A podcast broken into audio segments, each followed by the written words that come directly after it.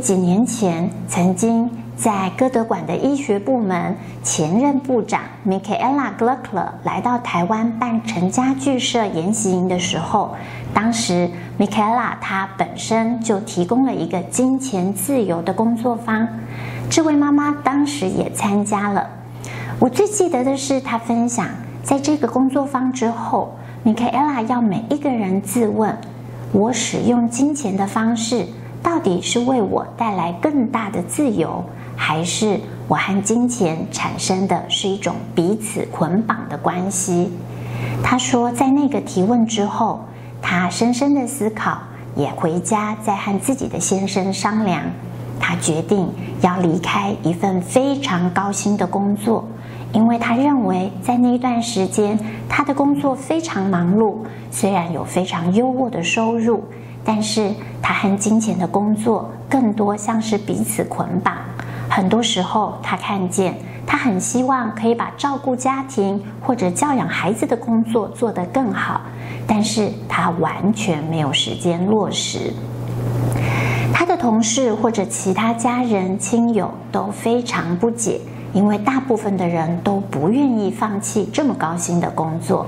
但是他说，想清楚了就去做。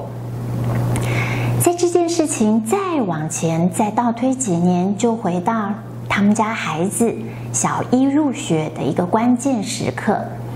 在他们家大儿子即将大班毕业升上小学的时候，也和其他孩子一样参与了入学成熟度评量。当时他的孩子就在入学成熟度评量的一个边界上。他曾经在我们的活动当中分享过这段经历。当时玉珠校长特别安排了时间和他个别谈话，和他解释这个孩子的一个特殊性。其中特别印象深刻的是，玉珠校长告诉他，孩子非常安静，非常静默，和人的互动跟社会性发展需要更多的加强。这妈妈问我要做什么？玉珠校长跟他分享，那多和他聊天，多跟他说话。妈妈回答：“和孩子聊天，我不知道要聊些什么。如果我记得没错的话，这位妈妈当时在分享会上是这么说的：当玉珠校长给了她这个约谈，她回家之后，她的心情也非常复杂，甚至一度曾经淹没在愤怒当中。她觉得。”他很不舒服，孩子的入学成熟度平凉好像对自己的教养工作是一个很大的否定和打击，他觉得挫败、悲伤，但是在这些复杂的情绪之后，他又重新找到了勇气，重新找到的光亮。他跟自己说：“今天玉珠校长可以不要跟我说这些，他为什么跟我说这些？其实目标只有一个，就是如何可以帮助我。”帮助我的孩子可以成长得更好，于是他决定，他必须要开始做这个努力。他发现他其实并不会聊天。后来他告诉大家，在最初的好长一段时间，他很有意识的每天接送孩子放学的时候，他会跟他的孩子聊天。他一开始不知道要说什么，所以他最常做的事情就是报告。今天公司的午餐便当里面有什么菜色？除了说这些，他好像再也说不出其他更有趣的内容了。玉珠校长跟他说：“啊，花花草草啊，小鸟、小狗，任何大自然可以观察到的事物都可以分享。”他说那时候的他对于这些事情真的很少注意，所以完全没有内容可以说。他只能说便当的事。一说就是几个礼拜过去了，他意识到他的孩子确实如玉珠校长所说的很少说话，即便他这么有意识的在车上和孩子聊天。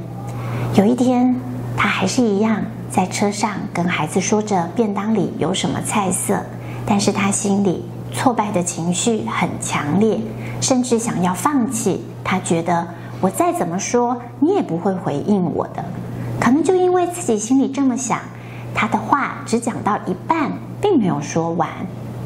就在他停顿的时候，他的儿子说了一句话：“妈妈，然后呢？你没有说完呢。这句话带给他非常大的力量，因为当他觉得他都不想说的时候，他以为他的孩子根本不在乎，根本没有在听。但是其实他的孩子一直在听。这个是十多年前最初的一个画面，而今天这个孩子已经非常不一样了。米迦勒节的晚上，我遇到这个孩子的父亲。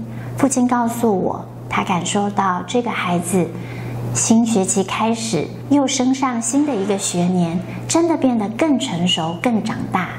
现在高大挺拔的他有自己的想法，而且对自己的工作也非常有自我要求。他喜欢运动，他会在放学的时候用一段时间去打球，锻炼身体。每天晚上，他甚至很有想法地规划自己的时间如何完成工作。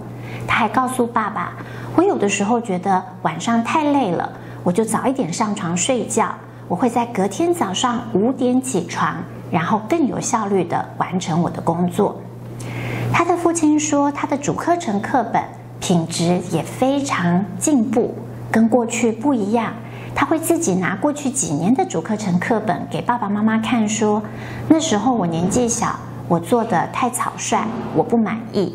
今年我希望我在我的主课程课本上，不管是书写或者是画图，都可以更上一层楼。”他的爸爸真的看见他现在对于他的主课程课本每一页都很重视，每一天早上也非常主动自发地起床工作。